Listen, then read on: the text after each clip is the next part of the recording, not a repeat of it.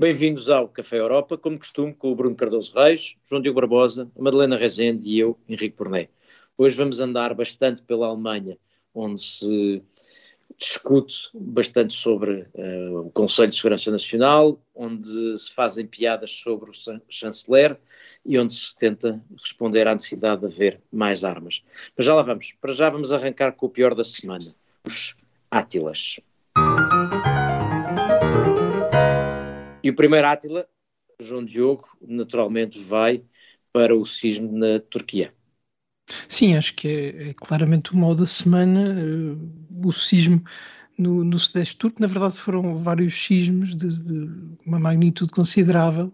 Um, e à hora que falamos, pelo menos eu tinha visto antes de entrar, já morreram mais de 7 mil pessoas.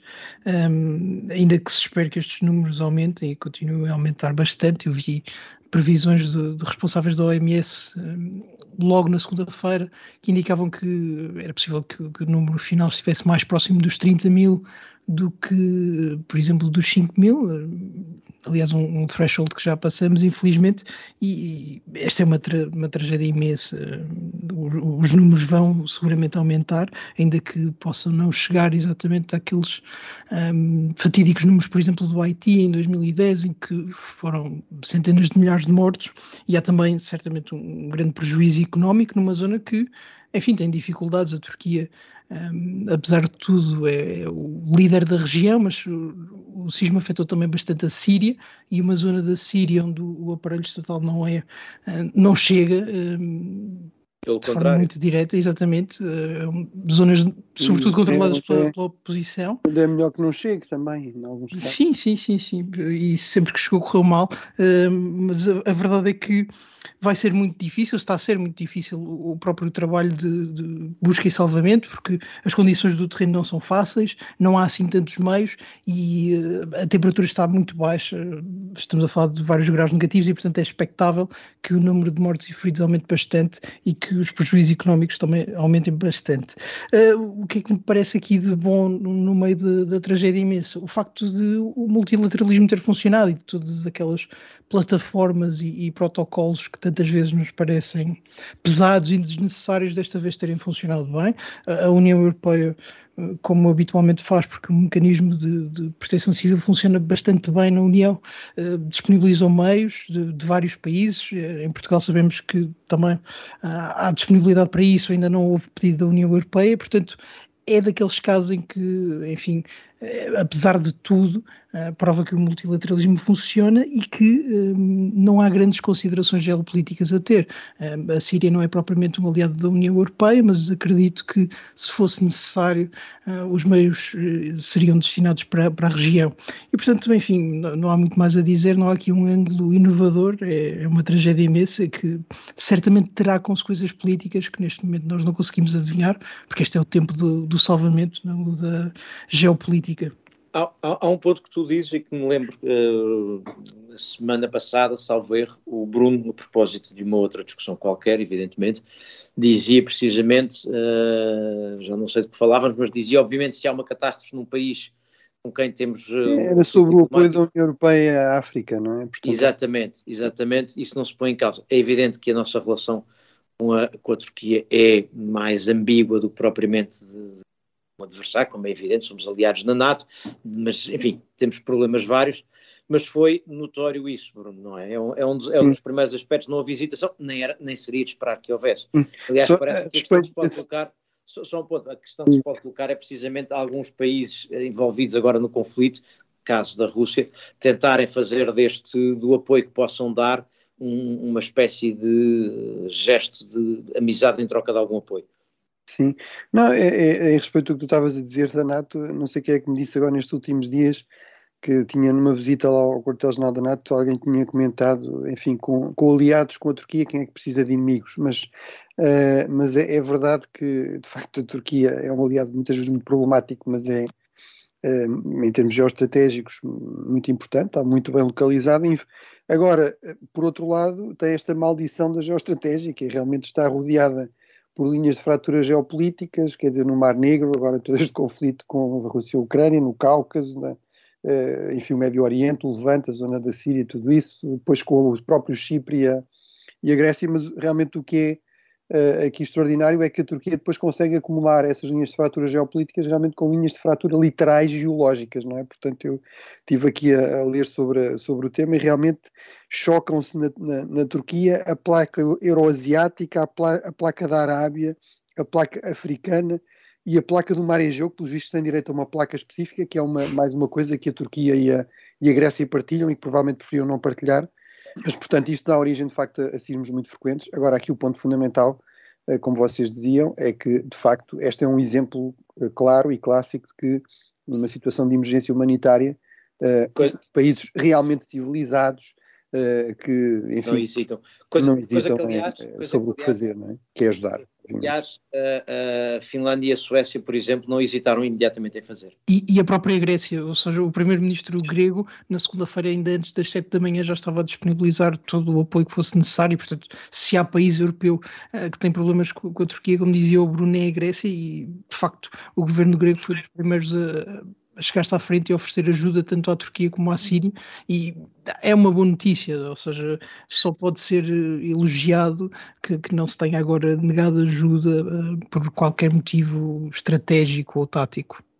Exato, ainda por cima Bom, porque pelo facto de termos estas temperaturas tão baixas, a, a ajuda humanitária é completamente crucial para não se, para, enfim, para, para não se criar ainda um desastre maior por causa da falta de, de mantimentos, de, de, de, alojamento, etc. Portanto, há aqui uma operação em larga escala para os sobreviventes, não é? E, portanto, daí a importância desta solidariedade é, internacional. É, portanto, um Átila, mas, mas uh, com, com um elogio à reação europeia. Madalena, nós, tu tens um Átila para a morte de um intelectual húngaro, Gaspar Miklos Tamás. Exatamente. Explica-nos porque o Átila é um Átila para toda uma geração, uh, uma geração de, de, dissidentes. Neste caso, era um dissidente de origem marxista, fez parte da primeira, digamos que em toda a Europa Central, a primeira geração de dissidentes eram uh, marxistas que eram uh, críticos do regime, não é? críticos do, do, do socialismo como ele existia realmente, do socialismo real, como eles chamavam uh, na, na, Europa Central uh, e depois transitou, como, como quase todos os outros, para o, para, o, para o liberalismo e para a democracia liberal. Uh, e era o rosto de uma, de uma geração exatamente que está a desaparecer e que, infelizmente, na Hungria é uma geração que é só conhecida por metade da, da população, porque a outra metade está uh, completamente uh, brainwashed pela, pelo regime uh, de Orban e, e, não conhece de todo toda esta história, esta história que muitas vezes é um pouco complexa, ou seja, temos aqui um marxista que é, que é também um, uma figura da democracia liberal, uh, e portanto temos aqui, uh, obviamente, uh, um pouco a, o, o, fim de, de, de, uma geração que infelizmente, em particular na Hungria, foi a geração de, da democracia, mas que foi muito curta, não é? Uma vez que temos agora um regime praticamente autocrático. E, e tu fazias, desta, desta... fazias referência, fazias referência à, à, história que não se conhece, e uma, uma das surpresas, eventualmente, tem precisamente que ver com o que era Orban nesse tempo, uh, e o que era Orban no início da, pós, no final, aliás, da, da, da transformação, do, do, anterior período na, na Hungria, no início da transformação. Uh, e, com alguma surpresa para alguns, uh, Orban reagiu, elogiou, uh, homenageou este filósofo de quem já esteve mais perto no passado. Sendo que. Sim. Não, não, só para dizer que isso também é muito importante para Orban, não só por, por lembrar, se calhar, a parte mais brilhante do seu percurso lutador pela democracia na Hungria, um, mas também o facto de Orban, e, e aí parece-me que se distingue de muita gente que veio a surgir uh, inspirada por si como uma direita alternativa, Orban nunca rejeitou intelectuais, mesmo quando publicamente os atacava, notava-se que Orban é um estudioso que considera intelectuais e que tem um certo apreço pela atividade intelectual, ainda que depois tenha chegado a conclusões que na Europa são um bocadinho impopulares. Uh, mas esse também é um ponto importante, ou seja, não só o facto de Orban já ter pertencido àqueles círculos, mas o facto de ainda hoje, isso viu-se na forma como Orban homenageou alguém que estava agora do, do lado oposto, ehm, e parece-me que é muito importante para perceber o sucesso de Orban e, e, para o distinguir de muita gente que se diz inspirada por ele, mas que de facto defende outra, outra corrente política. Orban tem um pensamento sólido, formatado, e é pena que, enfim, depois tenha concluído que vale a pena o iliberalismo, que se calhar uma oligarquia facilita o controle do poder e etc. Mas é um, é um traço não, fundamental. Não, não, não, será aqui também um bocadinho tentar uh, ficar, recordar os créditos que tem do, do seu passado anticomunista, até de uma fase em que, num período em que a sua a proximidade com, com Putin põe em causa sua relação com o Ocidente democrático. Não sei, não sei se não há aí um. Eu, eu acho que aqui, sim, podem ter razão, ele é o mestre em, em tentar. Uh, enfim, uh, integrar na sua narrativa vários elementos, mas é óbvio que Tamás era, era um opositor de, de Orban de forma muito focal e, portanto, uh, é bem conhecido, digamos, a, enfim, todo, todo, mesmo, mesmo toda digamos, a, a fórmula de oposição que estes, que estes intelectuais foram, foram criando uh, na, na Hungria de Orban. Esta semana uh, saiu o livro de uma amiga minha, da Juja Geleni, que, que, que, conta a história, ela própria também fez parte do Fidesz durante, uh, durante os primeiros anos, até 94, e ela conta exatamente a história da geração dela, que é uma geração um pouco mais nova de Tamas, mas, mas que, que se conheciam bem, e de como essa geração foi, de certa maneira, uh, traída por Orban, não é? Portanto, eu aqui não faria muitas contemplações ao intelecto do Orban, eu acho que ele é de facto uma pessoa, um, uma pessoa muito articulada e consegue articular um pensamento próprio, é certo, Uh, mas não há aqui confusões, acho. De, Deixa-me deixa só esclarecer, não era o intelecto de Orban, mas era pelo apreço dele a intelectuais e pelo respeito que muitas vezes na, na direita que Orban capitaneia ou que um, julga capitanear na Europa, não acontece. De facto, há um, há um sentimento anti-intelectual que Orban nunca pôde corporizar, porque Orban, eu não quero entrar naquele, enfim, eh, naquele modelo de, de sempre que alguém eh, que gosta de Orban ou entrevistas, escreve coisas como não, mas atenção, o primeiro-ministro lê um livro todas as semanas, ele é impressionante. Mas a verdade é que esse, essa rejeição do anti-intelectualismo é um ponto fundamental, um interesse fundamental da ideologia de Orban, que não é vazia, ao contrário, se calhar, de, de alguns dos seus correligionários, e foi por aí que eu quis ir. Enfim, o intelecto de Orban eu não, não, estou, não estou capacitado para o avaliar, uh, mas a, o seu apreço aos intelectuais parece-me evidente.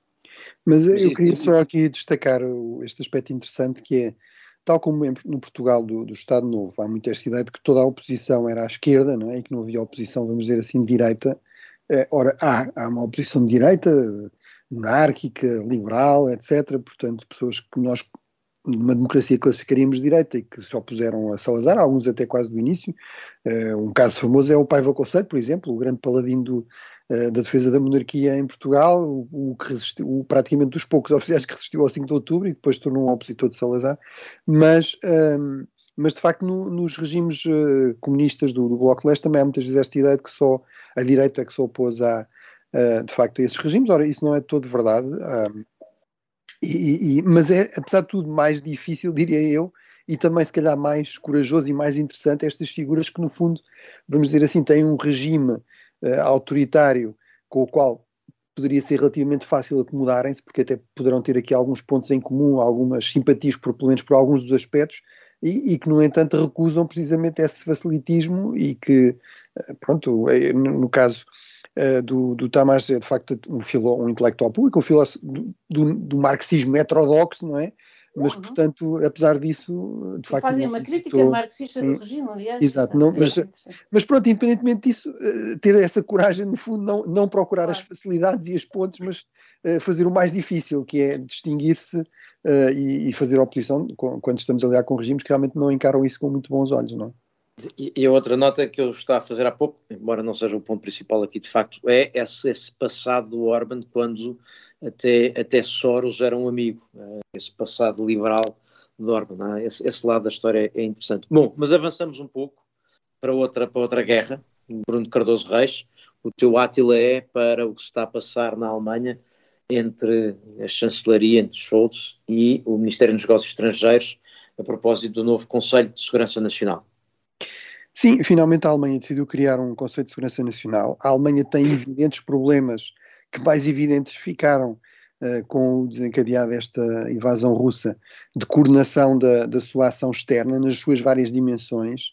Uh, agora, o problema é que, um, enfim, esta guerra, em certo sentido, já vem um pouco atrás, uh, esta disputa sobre quem é que conduz em última análise a política externa, se é o Ministro dos Negócios Estrangeiros, se é o Chanceler.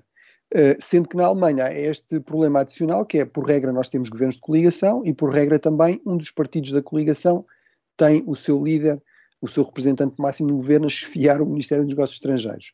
Uh, e, portanto, eu acho que isso é péssimo, para, lá está, para a coordenação da política externa alemã e, aparentemente, continua, uh, ou continuará a ser assim, porque de facto, as informações que temos é que uh, isto é uma das razões pelas quais a constituição desse Conselho de Segurança Nacional está a ser adiado. Os verdes, uh, Annalena Baerbock, insistem que isso seria criar uma espécie de Ministério dos Negócios Estrangeiros paralelo. Uh, querem uma estrutura sem, basicamente sem nenhum apoio, uma espécie de secretariado com dois ou três secretários, e inclusive acho que até defendem que a coordenação devia ser assegurada rotativamente pelos vários ministérios. Portanto, no fundo é manter tudo como está, Uh, portanto, acho que isso realmente é uma, uma, opção péssima. Eu acho que estas estruturas têm de ser adaptadas, de facto, à, à, estrutura legal e às tradições políticas e institucionais de cada país onde são criados, mas toda a ideia é precisamente haver aqui alguém que coordena isso, e isso só é possível em qualquer Estado através do chefe do Executivo, que é obviamente a pessoa que, em última análise, conduz a política externa, como conduz a política de defesa, como conduz a política da administração interna e, sobretudo, quem, quem, é, quem é capaz de coordenar e quem tem legitimidade para coordenar uh, e para impor a implementação do que for coordenado. Porque senão se continua tudo dividido em campos uh, separados, não é? A coordenação não passa de uma coisa puramente formal, não é? Madalena. Não, Bruno, eu, eu, eu, eu, acho que há aqui uma novidade, ou seja, eu acho que durante, em particular durante, durante a era Merkel, ela foi muito eficaz em, em de facto centralizar na chancelaria a condução da política externa e o Ministério dos Negócios Estrangeiros passou a ser assim uma espécie de apêndice.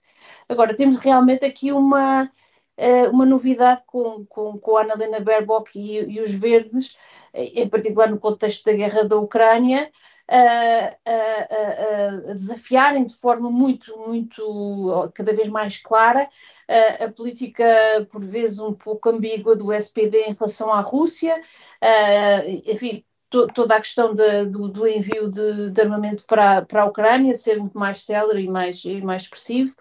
E, portanto, acho que, enfim, que este é, um, é apenas um, digamos, um episódio, mas que mostra uma tendência que é uma tendência nova, ou seja, em particular a partir de... E, e uma tensão interna. Sim, eh, interna sim. enorme, enorme. Eu não tenho dúvidas que a chanceler Merkel uh, assumiu um protagonismo importante na, na condução da política externa, mas era, uh, não há substituto para haver uma estrutura deste tipo, ou seja, era uma coisa muito mais ad hoc, que dependia inclusive das personalidades dos ministros, da relação de poder relativa, sobretudo no seu último governo, entre o, a CDU e o SPD, que era visto como estando muito enfraquecido, na verdade depois percebeu-se que afinal não era assim tanto, Uh, uh, mas o meu, o meu ponto aqui é: eu até posso ter alguma simpatia por muitas das posições assumidas pela, pela Ministra dos Negócios Estrangeiros.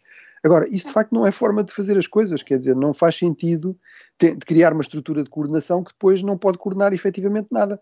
Uh, e eu acho que esse é um problema real. Não é por acaso que a maior parte dos países, nas últimas décadas, e em particular na última década, a maior parte dos países criaram estruturas deste tipo e sempre com a mesma característica, que é junto do chefe do executivo junto do chefe do governo ou do presidente e sob coordenação dele e de alguém que, em que ele delega, digamos, a coordenação a um nível inferior. Bruno, hoje, como, como noutras ocasiões, pode ser que na Alemanha nos estejam a ouvir e que se resolva o problema ouvindo as nossas indicações, senão temos pena porque fazem mal, mas a primeira parte do Café Europa chega aqui ao fim, voltamos já de seguida para a segunda parte.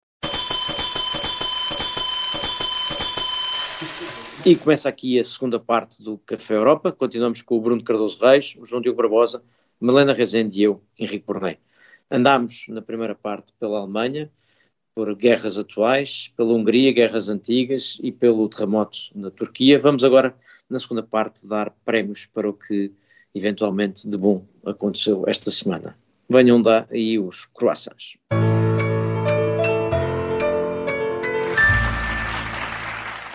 Madalena Rezende, e os croissants podem ser quase uma continuação da nossa conversa na primeira parte a propósito da morte de Miklos Tamás. Desta vez não morreu ninguém, pelo contrário, o general Pavel ganhou as eleições presidenciais na República Checa, mas uh, é um, um, virar um pouco de página na, por ali, e isso parece ser uma boa notícia. Esperemos que sim, esperemos mesmo que sim. Uh, o, o, general Pavel uh, ganhou realmente ao, ao ao antigo presidente Andrei Babis, que é conhecido como a figura de, do, do, do, populismo autocrático e um pouco manhoso na República Checa. Uh, de facto, foi uma, foi uma vitória, foi uma vitória relativamente expressiva, com, com Pavel a ganhar quase uh, 59% versus 41% de, de, de Andrei Babis é um sinal também da, da enfim, da, da expressão de, de, de, também da vontade não só pró-democrática, mas também pró-ucraniana da República Checa, que é um país, os checos são conhecidos pelo seu neutralismo e, enfim, por não, não serem propriamente um povo muito belicista, uh, gostarem bastante de se manter, uh, uh, assim, mais ou menos a dar para os dois lados e, portanto, este, este, esta expressão é uma, é, uma, é, uma, é uma vitória também para, o, enfim, para, para digamos, convicção do, do, do povo checo, aqui vai a minha saudição. Uh, e, portanto, uh, demonstra realmente aqui na, na Europa Central talvez uma coisa que, que seja o fim do, do partido russo, uh, o partido interno russo em cada um dos, dos países, em particular daqueles que são menos anti-russos, uh, e, e, portanto, uh, aqui vai o meu croissant para a República para, Checa. Para a República Checa. E, entretanto, junta-se a este tema, diria eu, começa, porque um ano e meio das eleições europeias, começam a fazer-se contas, uh, por causa dessas eleições e de outras, a fazer-se contas a como será a composição do Conselho Europeu quando, daqui a um ano e meio, mais ou menos, se começar a discutir quem é que vai suceder uh, a von der Leyen, portanto ser a própria, a Charles Michel e, e, outros lugares. E é curioso porque os, os dados começam a, a contar-se. Uh, e essa notícia. Uh, e também há o secretário-geral da NATO, não é? E também há o lugar de secretário-geral da NATO, para o qual há pouco tempo foi referida, uh, uh, apareceu nas notícias, em algumas notícias, a própria von der Leyen, o que não deixa de dizer alguma coisa sobre. Uh, Ela foi muito boa como Ministra da Defesa, não é? Sabe-se que foi um sucesso retumbante e só faltava agora a NATO. Não como ministra, mas olha, como, como Presidente da Comissão Europeia em matéria, em, em tempos de guerra, não, não tem estado nada mal, portanto, talvez nessa perspectiva não, não seja uma, fosse uma ideia terrível. E deixa-me só dizer que sobre a, a vitória um, do, do, general Pavel de Melo, uh, importa notar que. Uh, Pavel, é, de Melo. Sim, sim, eu deixei aqui esta pequenina, depois os nossos ouvintes podem pensar nela. Só faltava uh, ter chamado Almirante. O vice-general, não era o vice-general Pavel de Melo. É importante que nós achamos, nós assim, plural, mas estáticos, que uma das grandes dificuldades na resposta europeia à invasão da Ucrânia seria, porventura, a fadiga dos europeus em relação à guerra, que ia exigir sacrifícios, que ia trazer uma, um agravamento das condições de vida e que tudo isso podia criar uma fadiga. A verdade é que isso não, não acontece, e como dizia bem a Madalena, o que vemos, eh, e vemos cada vez mais em países que estão mais próximos da guerra, é mais do que uma fadiga, uma vontade de manter o apoio. resolver o problema, de, de envidar esforços para que alguma coisa seja feita. E isso que, foi, que é mais ou menos surpreendente. Nós vemos o Sr. Babich, enfim, era uma personagem colorida que já tinha sido expulso pelo povo checo em 2021, quando tentou um, reeleger-se como primeiro-ministro. Os tribunais recentemente libaram-no de, de, alegações de corrupção, mas é uma figura complicada. A Madalena Taz também acertou quando lhe chamou manhoso. Um, é uma figura particularmente colorida, este general que tem um ar e uma plataforma política extremamente militar um, parece ser uma, uma surpresa nesse sentido. De, enfim, não há aqui uma tentação de correr para a paz porque a guerra é bastante dura. Isso terá os seus riscos, mas a verdade é que estamos aqui a discutir uma eleição entre um ex-general e um candidato populista, uh, como se a vitória do general fosse um lado positivo, e isso também é bastante importante na, na, mudança das percepções. Normalmente, sempre que um militar ganha eleições, e sobretudo eleições para a chefia do Estado, há uma certa preocupação, e portanto acho que há várias coisas aqui a mudar no, na, na percepção europeia uh, e na organização política europeia, e o, o general Pavel é, é um bom exemplo disso. Mas é que há eu diria, dois, eu diria que há dois que, argumentos. Diz, diz, é, Bruno. Não, apesar de tudo, é, é assim, eu acho que por regra eh, não devemos ter militares a ser eleitos para cargos políticos, não é? Uh, se isso torna a regra, acho que é um problema e é um sinal de outros Mas problemas. Se lá chegar, que seja por eleição. Agora, que de vez em quando um militar, entre várias outras ocupações, possa ser chefe de Estado, quer dizer, os Estados Unidos, ao contrário de muitas outras repúblicas americanas, começando com o exemplo do, do general Washington, de facto, assumiu que isso era uma coisa excepcional, ele próprio não quis continuar a ser presidente, uh, fez questão de que não fosse o seu sucessor não fosse um, um, um militar, não é? Uh, mas já aconteceu por mais do que uma vez, nomeadamente no século XX aconteceu com, com Eisenhower, por exemplo, e em certa altura falou-se falou do Colin Powell que não quis concorrer, e se calhar se tivesse querido concorrer teria tido algumas possibilidades, uh, mas portanto acho que por, ocasionalmente pode haver justificação para isso, sobretudo quando temos um, um, general comprometido claramente com a democracia, que não tem nada uma postura militarista eh, ou, ou, ou alimenta aí algum tipo de equívoco sobre o papel das Forças Armadas na democracia, etc. Portanto, acho que.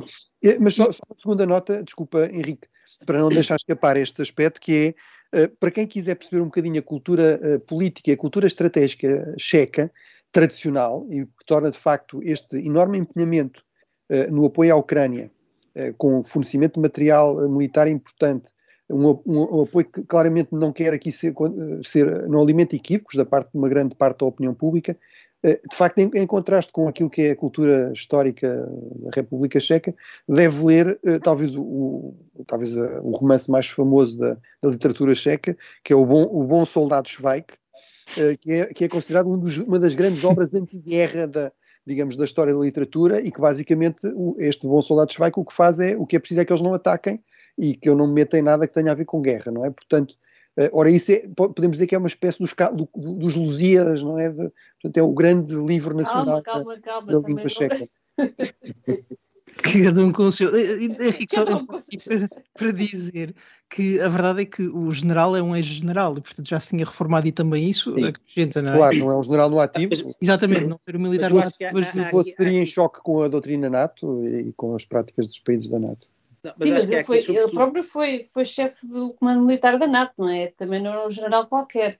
É isso, Sim, claro, é, faz parte dessa geração NATO, mas é muito importante esta distinção que é não é um general no ativo. Um e não é, não, é, não é um militar, não é um militar uh, por ordem na casa, não é a ideia de que o exército claro. está, que os militares estão por ordem na casa, mas é a boa notícia ser um homem de, claramente do lado democrático e claramente uh, alinhado com a posição da União Europeia e da NATO. Eu acho que é isso que foi muito celebrado. E fez campanha com e, isso, não é? Exatamente, e fez campanha com isso, como o João Diogo dizia, isso é importante para a ideia de não fadiga, e, portanto, parece-me que esse é o fator aqui mais importante. E se juntarmos, mais uma vez, a questão do Visegrado, dos quatro de Visegrado, continua, portanto, a Hungria a ficar aqui isolada, eh, e tudo isso é bastante. Sim, cada vez mais é 3 mais 1 em vez de 4, não é? Exatamente, e tudo isso é, é bastante importante num, num, tempo em que a guerra certamente continuará, e portanto, haver, não haver, não estar a haver o, o, tal, o tal cansaço, não estar a haver desistência do lado dos europeus, parece-me uh, significativo. Uh, isso, isso acho que é um dado aqui particularmente importante e acho que é por isso que foi tão bem recebido. E essa peça, aquilo que eu dizia há pouco, só para rematar, e isso não vai ser irrelevante quando adiante se começarem a escolher os nomes que vão estar nos diferentes lugares no, na, na, União Europeia, porque esses alinhamentos também vão ser importantes. Mas enfim, mudamos, avançamos para um assunto não muito longe da guerra. Bruno Cardoso Reis, o teu croissant é para o esforço da indústria de defesa europeia que tem tido para aumentar a produção uma vez que, como se tem notado, nem sempre o material disponível está muito disponível e mesmo que aquele que é emprestadado, como se dizia num dos nossos programas aqui há uns tempos, é preciso ser substituído. Portanto, uh, é, é para aqui que vai o teu croissant. Sim, uh, enfim, uh, eu aqui peço compreensão ao observador, mas vou fazer publicidade à concorrência ao Financial Times, mas o Financial Times faz uma uma excelente reportagem de fundo sobre o que é que está a acontecer na indústria de defesa europeia e, de facto, o que está a acontecer é aquilo que nós suspeitamos que, está a acontecer, que é, num contexto de inflação dos, dos preços, uh, de problemas de cadeias de abastecimento uh, e de escassez de certas matérias-primas, uh, de também dificuldades em termos até do emprego, de facto está a haver aqui uma enorme pressão para aumentarem muito significativamente a produção, desde logo, por exemplo, de munições, não é? que é algo que precisa de estar constantemente a ser gasto quando está num, num esforço de guerra, ou neste caso quando está a apoiar um país que está num esforço de guerra de alta intensidade, portanto num confronto convencional de, de grande intensidade, como nós já não víamos uh, há muito tempo, há muitas décadas, sobretudo uh, muito prolongado, não é? Portanto, houve campanhas, algumas campanhas convencionais, por exemplo, a invasão americana do Iraque em 2003, mas isso foi uma coisa de mês e meio, não é? Portanto, não, de facto não víamos uma campanha com este nível de intensidade e com esta duração há muitas décadas, Portanto, ninguém estava preparado para isso. Nós também sabemos que a indústria militar russa também está com grandes dificuldades em responder e também tem de uh, introduzir turnos e procurar pessoas, e, portanto, imaginamos que aí as dificuldades que até serão uh, maiores com, com as sanções e tudo isso, mas de facto uh, é um esforço muito significativo. Não quer dizer que a Europa esteja propriamente na, na, colapsada do ponto de vista estratégico e militar. Vamos lá ver, sempre que houve conflitos prolongados e muito intensos, este problema colocou-se na Segunda Guerra Mundial, em que os países estavam, apesar de tudo, mais preparados para um conflito convencional de grande escala, tinham passado por isso uh, em períodos anteriores, uh, aconteceu exatamente a mesma coisa. Teve de haver um enorme esforço, digamos, de mobilização da produção, de, de intensificação da produção, e isso é sempre algo complicado. Agora, eu só terminava aqui com esta questão, recordando alguns debates nossos anteriores. Ainda bem que, se calhar, a União Europeia não avançou com aquela magnífica proposta que tinha apoio de vários partidos ecologistas e de vários partidos da esquerda radical de considerar a indústria de defesa como uh, nociva à sociedade, não é? Nociva à eh, sociedade. Portanto, e, se, calhar, se calhar, afinal, faz mesmo falta, uh, e obviamente aquilo que agora aqui está a ser discutido e que a indústria de defesa está a dizer é tudo bem, nós estamos a fazer este esforço, mas vamos precisar de algum apoio, de algumas garantias, nomeadamente de contratos a um pouco mais longo prazo, porque se é encomendas ad hoc, nós não podemos assumir aqui custos como, por exemplo, construir fazer uma nova fábrica e contratar definitivamente mais pessoas, quando não sabemos se daqui a um ano ou seis meses volta tudo a, a parar. É? Há aqui uma nota, Bruno, que me parece interessante, que é eh, uma alteração que, que houve mesmo em relação à indústria militar, porque um dos aspectos para mim que era significativo era desde o início do mandato que o comissário francês, o Thierry Breton, tinha, acumulava, aliás, que ele acumula, é o comissário que tem mais direções gerais e acumula o mercado interno, o digital e a segurança e defesa, que, era uma direção, que é uma direção geral que nem sequer existia. E isso correspondia a uma visão uh, muito Macron, muito francesa e muito Breton, que era a de juntar, uh, juntar o digital e a indústria de defesa, ou seja, a ideia de que a partir do centro podiam, a partir do, do centro aqui do, do Estado para o, que, para o, para o efeito, uh, promover a indústria de defesa. Mas era uma ideia pensar no digital, isto era era uma versão da indústria de defesa menos convencional. Ora, o que os últimos tempos têm mostrado é que afinal a indústria convencional faz bastante falta. A outra é a outra notícia que parece que vem associada a estas das necessidades da indústria de defesa é que, à medida que se vai vendo que os vários países podem dar ou não à Ucrânia, vai-se destapando a falta de investimento dos últimos anos. E isso também é significativo, porque de manhã é embaraçoso o que não Sim. podemos enviar, mas na véspera era, era mau ter investido. Sim, ou seja, este esforço surge de facto depois de um período longo de investimento muito baixo, de investimento. É verdade que isso já se começou a inverter desde 2014, desde a invasão russa, da, a ocupação russa da Crimeia, mas a um ritmo bastante lento e de repente agora é preciso acelerar muitas coisas.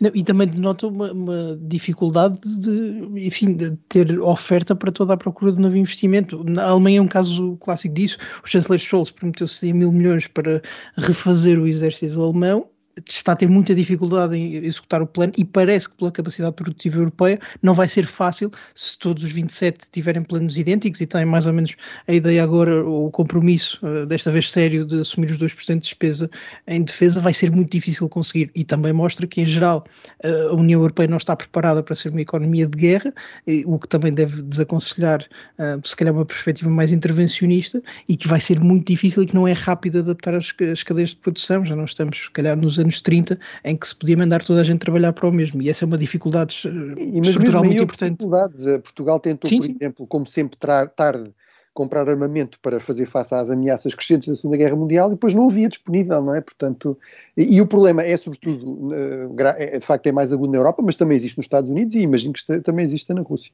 Sim, aliás, não só imaginas como esperamos. Exato, esperamos e temos sinais, temos sinais concretos disso. Exatamente, exatamente. Bom, e, e ainda temos aqui um bocadinho para os, os nossos Dijsselbloem, ou U ou US. One cannot spend all the money in alcohol and women and then ask for help.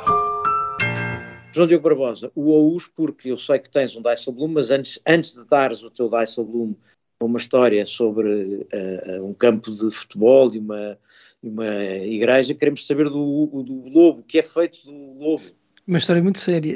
Uh, o lobo, da última vez que verifiquei, estava vivo, apesar de, uh, enfim, cidadãos mal intencionados terem uh, ido a tribunal pedir uma renovação da licença para o assassinar barbaramente, uh, ainda tanto quanto sai o tribunal ainda não se decidiu e portanto o lobo continua livre, uh, provavelmente já sob a guarida de algum opositor de von der Leyen, nomeadamente Charles Michel, uh, mas vale a pena, uma coisa que eu aprendi esta semana a pesquisar para ver o que era feito do lobo, o pônei de von der Leyen que morreu em agosto tinha 30 anos, eu não sabia que era... Que os póneis duravam tanto. E eu acho que isto também é uma atenuante para o lobo, ou seja, não foi um pônei jovem, era um pônei já com a sua idade. É, portanto, se for velhinho já não faz mal, certo? Provavelmente sim, a carne até era um bocadinho rija, não é? Sim, sim eu, pá, eu, tenho os meus vezes deontológicos. Bom, indo à capela, uh, isto é uma, uma, notícia séria, é uma notícia de Damão, onde o, o administrador provincial, um senhor chamado Praful Patel, um, ehm, quer tentar transformar uma capela que foi erguida pelos portugueses há mais de 400 anos um, ehm, num campo de futebol, uh, porque diz ele é preciso embelezar o terreno, a capela não está ali a fazer nada e é preciso aumentar o, campo de futebol da terra.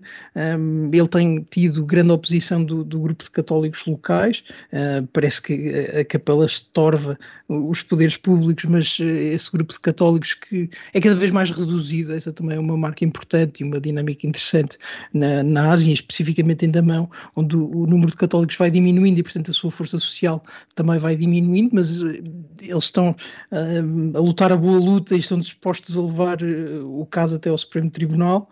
Uh, eu acho que é, é de facto é, é, louvável esta luta, é, esta pafúrdia. É, sim, é um disparate, mas esta ideia de, de, lutar nos tribunais, de ser um património português uh, no estrangeiro, merecia alguma atenção nacional e potencialmente uma atenção do governo português que devia explicar ao senhor Patel que não é boa ideia remover monumentos para construir campos de futebol e vai daqui também um abraço para, o, para o grupo local mas, que está a lutar pelos seus. Desculpa, mas já, sei, já, já não, não sei se não sei se era muito, muito se isso não dava depois para o ângulo colonial Portanto, não sei se não é melhor o governo português manter, manter silencioso e deixar os católicos locais continuarem a boa luta.